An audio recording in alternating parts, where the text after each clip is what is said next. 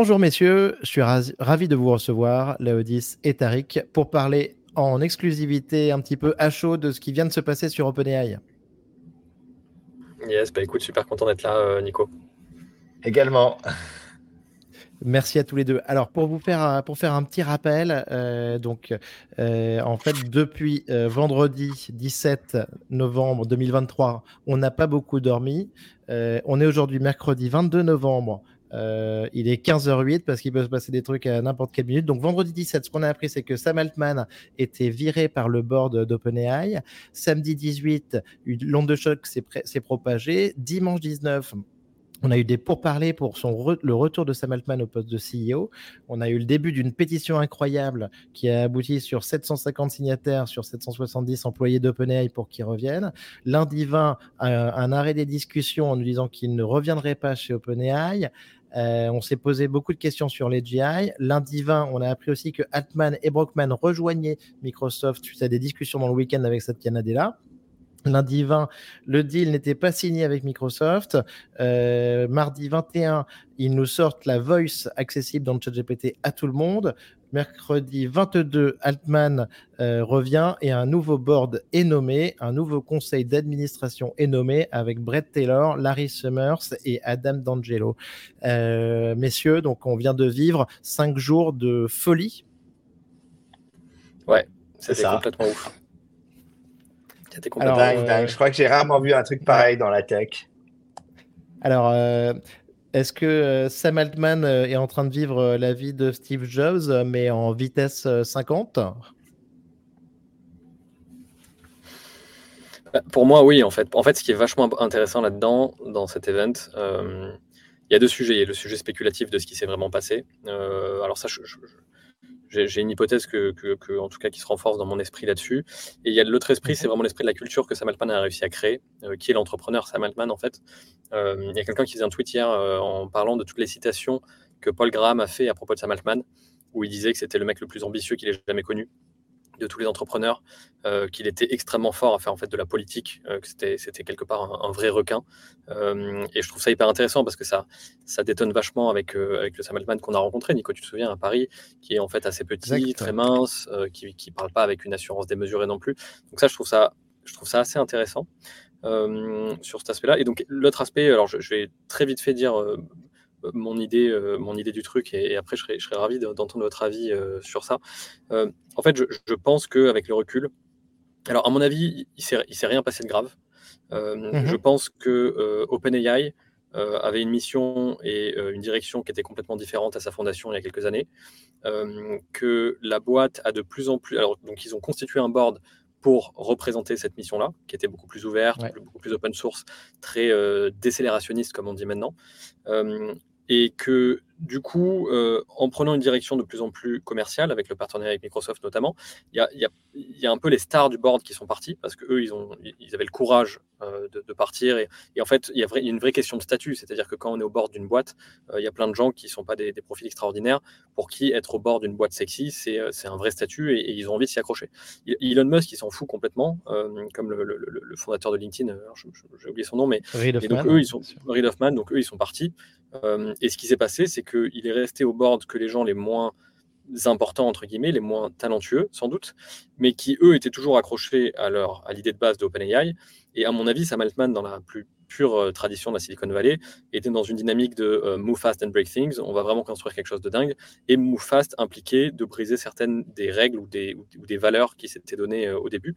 Et à mon avis, ce qui s'est passé, c'était plutôt death by, a thousand cuts. C'est-à-dire que je pense qu'il y a eu 50, 60, 100 événements où Sam n'a pas forcément tout dit au board parce qu'il voulait aller plus vite et il savait qu'ils n'étaient pas forcément alignés sur certains sujets, mais et donc du coup qui s'empilait. Et c'est pour ça que je mmh. pense que le board a été incapable de dire euh, non, mais il y a ce truc-là qu'il a fait qui était abusé, parce que je pense qu'il y a eu, c'est arrivé très régulièrement. Je pense que Sam, dans sa tête, il se disait si je dois tout partager au board, on va jamais avancer.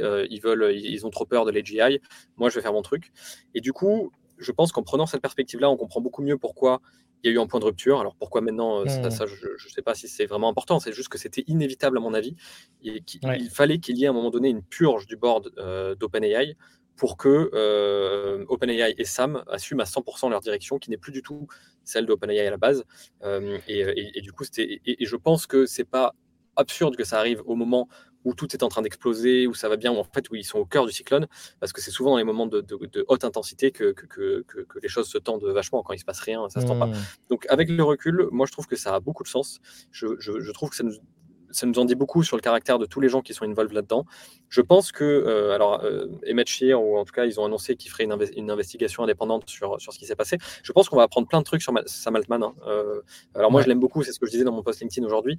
Euh, il faut dissocier le fait qu'on admire énormément Sam en tant qu'entrepreneur, qu'on trouve que Sam et Greg sont des gens très sympathiques, et l'aspect ultra rationnel de c'est probablement un entrepreneur comme Elon Musk euh, qui s'en fout un peu des, conventions euh, parce qu'il veut construire quelque chose d'extrêmement ambitieux et ça ça ne matchait plus avec le monde.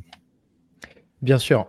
merci beaucoup Léo pour cette analyse. Donc, il y avait trop de tensions à quelques jours des un an donc de l'anniversaire du lancement de ce produit de ChatGPT, qui est devenu central et au, cœur du réacteur. Tariq, toi, ta réaction à chaud un petit peu sur le sujet? Sachant qu'on a déjà bah discuté un petit peu dessus, on en a mhm. discuté ce week-end. On est passé par les montagnes russes aussi, tu me confirmes oui, bien sûr. Et puis, euh, et puis j'ai eu pas mal d'infos à la fois de l'entreprise, dehors, de, de, pas mal de gens. Et, et, et en fait, c'est pas très clair encore. Pour moi, je pense que euh, je suis d'accord avec ce que tu viens de dire. On sera, on va apprendre des choses, mais on n'aura peut-être pas toute l'histoire tout de suite. Mmh mais moi, ce que je, ce que je remarque à, travers ça, c'est euh, bah, c'était euh, Mitterrand qui, qui, disait, euh, je crois qu'il euh, redonnait cette quote, elle est du cardinal de, de, 16, qui est On ne sort de l'ambiguïté qu'à ses dépens. Et pour moi, le monde de l'IA et son potentiel économique, restait ambigu avec d'un côté des produits qui certes ont une valeur économique, mais sont pas magiques ou très sexy. Hein, le tableur Excel intelligent, choses comme ça, euh, ça te fait pas rêver. Et il y a ce potentiel, effectivement, euh, d'AGI, ce potentiel non réalisé, en fait, qui mmh. crée la valeur euh, d'OpenAI. Et en fait, d'une certaine manière, cette valeur stratosphérique, elle est liée à ce potentiel non réalisé dont on espère, parce qu'ils ont les meilleurs chercheurs, qu'ils vont la transformer en produit. Et, euh, et dès qu'on enlève, en fait, ça pour que ça devienne exclusivement une boîte de produits. Euh, donc, on quitte cette vision R&D et produit pour être dans une logique de produit pur, qui, à mon avis, est euh, sacralisée ou en tout cas présentée par le fait que Brett Taylor, qui pour moi est un vrai génie du produit, hein, c'est entre Friendfeed, Quip et Google Maps, etc. C'est vraiment quelqu'un qui est qui est excellent en produit, probablement l'un des meilleurs senior product euh, de la vallée, et le départ du bord d'Ilia, qui était euh, l'âme euh, en termes de recherche là-dessus. Donc là, on, ça se sent. Alors, ah. moi, ce que je vois à partir de là, c'est que clairement, le, le, vainqueur, c'est Sam Altman. il a démontré qu'il était indéboulonnable, littéralement. il en a profité pour nettoyer le board et construire une, une forme de gouvernance qui lui convient. Euh, je ne suis pas certain que la fameuse euh, enquête indépendante euh, va montrer tant de choses que ça, parce que mhm. je pense que voilà, c'est le monde de la politique. Moi, j'ai montré les boîtes et, vous aussi. Hein. il y a ce que tu dis, parce qu'il faut le dire, et il y a la réalité. Et puis il y a des moments où tu entérines le fait que voilà, tu as des gens qui peuvent se détester d'un point de vue business, mais qui sont obligés d'avoir des discussions consensuelles euh, euh, sur ces sujets, parce qu'à un moment donné, il faut sortir de la crise. À mon avis aussi, parce que les enjeux financiers et les risques juridiques financiers attachés sont importants. Sur Microsoft, moi j'ai pensé au départ évidemment qu'ils avaient été, c'était les grands perdants parce que là, ils venaient d'investir dans une boîte qui a explosé en vol et euh, soudain, euh, tu te poses la question est-ce que finalement euh, ils vont récupérer ou pas leur investissement? Là, d'une certaine manière, ça s'est stabilisé. Voilà. Mmh et effectivement, ce que je trouve très intéressant, c'est que Satya Nadella était à la manœuvre et il a quand même réussi à coller les morceaux. Hein. La, situation s'est retournée. on n'aurait pu pas imaginer pratiquement une démission de, Satya et finalement il passe pour un, super négociateur qui a apporté un soutien sans faille à OpenAI. Oui, et puis là, parce qu'il a bien joué. Moi, je ne sais pas si vous connaissez cette discipline japonaise que j'aime beaucoup, qui est le kintsugi. Tu sais, quand tu casses un objet en porcelaine, tu le recolles avec de l'or pour en refaire une, une, mmh une tasse euh, qui, qui, fonctionne, mais qui a été, dont tu vois les. Et j'ai un peu, un peu l'impression que, que, que OpenAI, c'est ça. Hein. C'est un, c'est un, c'est quelque chose qui s'est cassé, dont on a recollé les morceaux et dont on espère qu'elle va euh, avoir la même euh, utilité euh, pour le futur. La question que je me pose... on est sur de l'antifragile. absolument. La, la, question que je me pose, c'est que désormais, pour OpenAI, il y a un, besoin de s'émanciper de Microsoft. C'est-à-dire que le fait qu'on ait imaginé tous, chacun d'entre nous, mentalement, de voir Sam Altman avec Greg et toute l'équipe chez Microsoft dans une nouvelle division AI, euh, tout de suite, euh, d'un point de vue purement euh, mental, la valeur de cette boîte a, disparu. Qu'il n'y a plus de magie. Tu vois, c'est soudain, tu te dis, OK, ça devient LinkedIn ou, qui sont des super boîtes, mais tu sens que, que, que tu n'es pas, tu, es dans une logique où tu peux pas t'émanciper. Parce que l'objectif d'OpenAI, c'est de se dire, un jour, je vaudrai plus que Microsoft. Donc, euh, si, si, tu es la, la, filiale, ça ne veut évidemment pas être le cas. Et donc, je me dis que ce besoin d'émancipation, ils vont être obligés euh, de lever de l'argent ailleurs et de devoir mmh. euh, donner l'impression que désormais, ils s'émancipent de Microsoft. Parce que s'ils ne le font pas, c'est juste un avis. Hein. Ça veut dire que d'un point de vue perceptionnel, on a l'impression que ce sont les... voilà, c'est le c'est le, domestique euh, intellectuel de, de, Microsoft et que euh, c'est la filiale sans être la filiale. Et donc, je pense que Sam Altman est, pas idiot. Il s'est servi de, Satya Nadella pour, euh, récupérer, et de l'équipe évidemment pour récupérer le contrôle de la boîte, mais que désormais, il est obligé, c'est vrai qu'il n'a pas le choix, c'est de repositionner la boîte au-delà de Microsoft pour bien montrer que leur ambition et donc leur valorisation va au-dessus. D'accord. Donc même si on revient à la case départ euh, avec le retour, euh, bon bah après juste cinq jours de Sam Altman, Greg Brockman, euh, donc dans OpenAI, c'est pas uniquement un retour à la case départ, ça a changé donc énormément de choses. Ça enlève un voile de mystère, moi je trouve. Hein. Pardon, tu disais?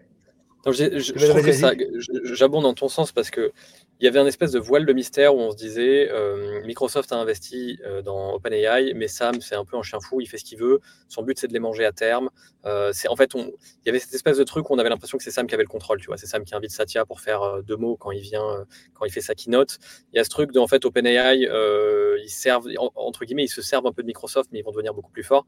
et effectivement, même si là, d'un pur point de vue OpenAI Sam, à mon avis, a raflé la mise en se mettant dans une position où euh, il va tout contrôler et pouvoir aller all-in dans sa direction. Je suis assez d'accord avec le fait que maintenant, on a un peu l'impression que, tiens, euh, Sam, il a, il a dû se faire euh, bail-out par Satya quand il était, quand il était dans la merde.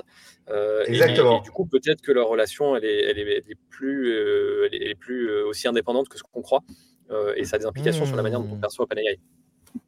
En fait, ça, fait presque se dire, si demain Sam euh, ou OpenAI euh, fait un vrai breakthrough, tu as un peu l'impression qu'il va devoir aller voir euh, Papa Satya pour lui demander s'il peut le release, comment il peut le release, etc. Alors que jusqu'à présent, en tout cas dans ma tête, je me disais, s'il veut sortir un truc de dingue, il, s'en fout, il va sortir un truc de dingue tout seul. quoi. Il, a une forme, d'engagement, une forme d'engagement moral à partir de maintenant, en fait. Je crois que c'est une bataille de perception, c'est-à-dire que tu dois euh, si tu es une startup cool, tu ne peux pas être dépendant d'un acteur qui est considéré comme, euh, on va dire, blue chip, comme on dit aux États-Unis, blue chip, donc une, institutionnel. Tu dois être le chien fou. Et euh, tu peux pas, tu, peux pas utiliser. tu, peux pas utiliser Microsoft Teams, quoi. C'est pas possible. Ouais, Clippy, il y a eu puisque tu disais avec Clippy le, trombone là dans Microsoft Word en disant en fait c'est pas Terminator qu'on va avoir, c'est un Clippy, euh, un Clippy godlike. C'est hyper drôle, mais c'est vrai que ça, en dit long. Euh, les, gars, ah. notre, temps est, notre temps est compté, euh, donc je vais vous poser une question à tous les deux, donc de l'ordre que vous voulez. Selon vous, qu'est-ce que ça veut dire par rapport à l'AGI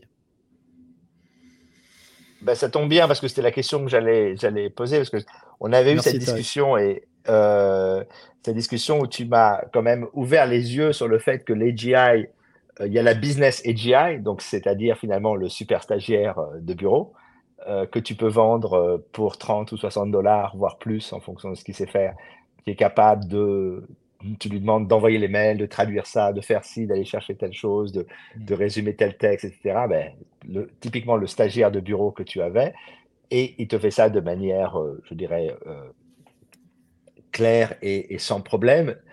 C'est ça que veut, c'est ça la vision que veut euh, que veut Satya. Je suis pas certain que c'était la vision de quelqu'un comme Ilia, par exemple, qui a une ou de pas mal de gens qui sont sur des logiques qui, de super intelligence et donc euh, on n'a pas parlé évidemment des, effectifs altruistes qui sont euh, un peu partout, euh, qui étaient chez FTX, qui, ont, qui, sont chez, chez Anthropic. Anthropic dans lequel, faut-il rappeler, Adam D'Angelo est, est utilisateur, parce que c'est la, la, base de son produit, Po.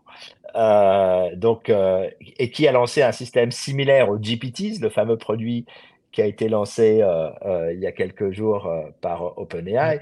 Donc, donc, tu sens que tu as une, question qui va se poser, à mon avis, qui va également avoir des ripple effects sur toute l'industrie.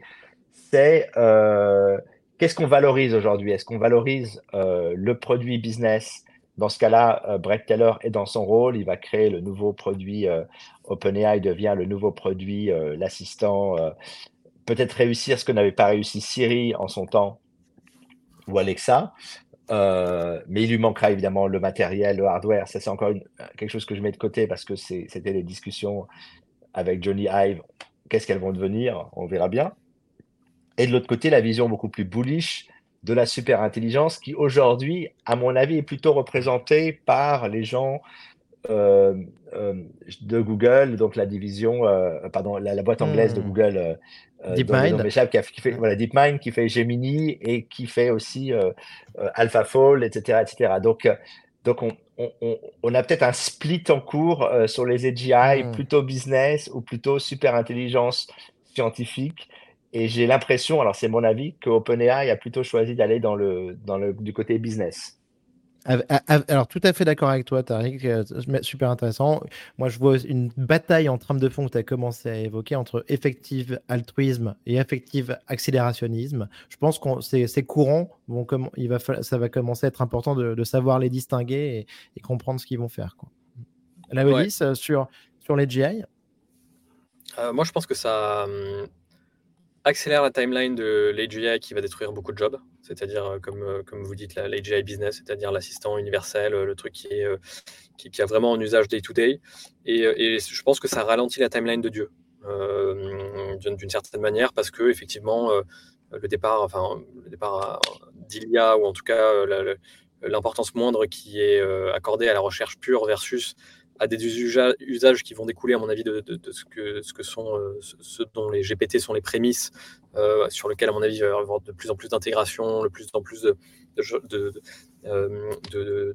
d'interaction et d'orchestration aussi, pour avoir quelque chose d'intéressant. Donc voilà, donc je pense qu'on va avoir, là, à mon avis, Sam, il va être full steam pour nous sortir quelque chose qui va être euh, super puissant à l'usage day-to-day. Euh, mais du coup, je pense que ça va repousser un peu le moment où on va avoir quelque chose qui va nous faire euh, très peur. Hmm. Super, messieurs. J'espère qu'on on espère aussi qu'on arrivera à, en savoir un petit peu plus parce qu'il y a quand même une part de mystère qui subsiste. Sur oui, puis il y a. sur cette décision brutale du board. Et il y a quand même un. Tu parlais de Satya très rapidement. Moi, ce que je trouve incroyable, c'est le silence total de Google à un moment où on aurait dû les, euh, évidemment les voir euh, se positionner là-dessus. Bien sûr. Bien sûr. Et euh, ouais, pour, pour, moi, pour juste si, si, je peux dire une citation, enfin, c'est. Je trouve qu'il y, a souvent dans les événements historiques quelque chose d'un peu, enfin, je vais pas dire décevant, mais mais il y a quelque chose de moins grandiose, de moins, de, moins splendide euh, que, que, que, ce qu'on a envie de croire souvent dans ce genre de choses. Même des fois, euh, quand je sais pas, une célébrité se fait tuer ou, euh, ou qu'il y a un événement historique et en fait on se rend compte que c'était juste un mec tout seul. Enfin, tu vois, l'assassinat de Kennedy, je pense que c'est un bon exemple. Tout le monde veut croire à des trucs extraordinaires, mais en fait, si vraiment tu fais tes recherches, c'est quand même assez probable que ce soit juste un mec qui ait voulu le buter. Quoi. et, c'est, quelque... Mmh. c'est un peu décevant, et je pense que c'est pour ça qu'il y a plein de gens qui s'accrochent à des choses un peu grandioses. Et, et moi, il y a une citation que j'aime bien et qui m'est vraiment revenue en tête ce week-end, c'est qu'il faut jamais attribuer euh, à la malice, euh, ce qui peut être expliqué par la stupidité, euh, et que 9 fois sur 10, il n'y a juste rien de satisfaisant. Et je pense que la raison pour laquelle le board n'a rien dit du week-end, c'est parce que, comme je disais, à mon avis, c'est plus une death by a thousand cuts, c'est-à-dire c'est mille fois où ils ne sont pas mis d'accord et ça les a gonflés, il y a eu un tipping point, plutôt qu'un moment où ils ont chopé la main dans le sac dans quelque chose dont ils auraient pu parler en public. Et du coup, je pense que juste après avoir pris cette décision, ils ont eu très honte de ce qu'ils ont fait parce qu'ils se sont dit merde, on n'a aucun moyen de le justifier, à part à sortir les 42 histoires de machine à café, de la fois où il n'a pas dit ça à Bob parce que John, etc. Bien sûr, d'avoir donné deux missions équivalentes à la même personne, un avis différent sur deux personnes et un membre du board qui était euh, dans l'avion aussi au milieu des négociations et injoignable pendant longtemps. Euh, très clair, merci, merci Lao. Tariq, pour toi, le mot de la fin sur cette histoire avant qu'il y ait peut-être une suite. Bah, écoute, moi, euh, je pense qu'on est. Euh, euh, c'est une... Il va y avoir encore de nouveaux, de nouveaux rebondissements, c'est évident. Mais ce qui est certain, c'est qu'on est arrivé à l'apogée de la hype AI et que là, on est entré de plein pied dans le delivery. Et comme on le sait tous, la hype, c'est très, très chouette parce que finalement, tu n'as pas besoin de dire beaucoup, tu fais rêver, les gens ont des, des étoiles dans les yeux quand tu parles mais que le delivery, c'est très très dur. Ça demande euh, finalement de se battre face à des mmh. acteurs qui ont des moyens considérables. Je pense notamment à Google, qui va parce que si on parle de business intelligence et de AGI business, il est évident que Google, euh, c'est existentiel pour eux. Google Docs, tous ces produits doivent évoluer là-dessus. Et puis, j'allais dire, c'est censé être leur euh, ADN. C'est censé être eux qui doivent le faire. Pour eux, Microsoft, c'est Clippy, comme tu le disais tout à l'heure. C'est euh, des choses un peu qui marchent un peu moins bien, un peu moins jolies. Et puis après, il y a les grands absents, Amazon, Apple. Euh, ça va être très intéressant. À mon avis, le prochain tour de table d'OpenAI va être très intéressant à suivre. Moi, j'attends là-dessus Son Masayoshi de, de, SoftBank, mais je, je, suis tout à fait d'accord avec toi, Tariq. Merci messieurs, merci beaucoup d'avoir accepté de, couvrir un petit peu ce sujet à chaud, hein, sachant qu'on est encore quand même euh, euh, dans la vague. C'était génial de faire ça ensemble et je vous dis à très bientôt sur les aventures d'OpenAI. Merci Nico, à plus tard. Merci, salut. Salut Tariq, salut là-haut.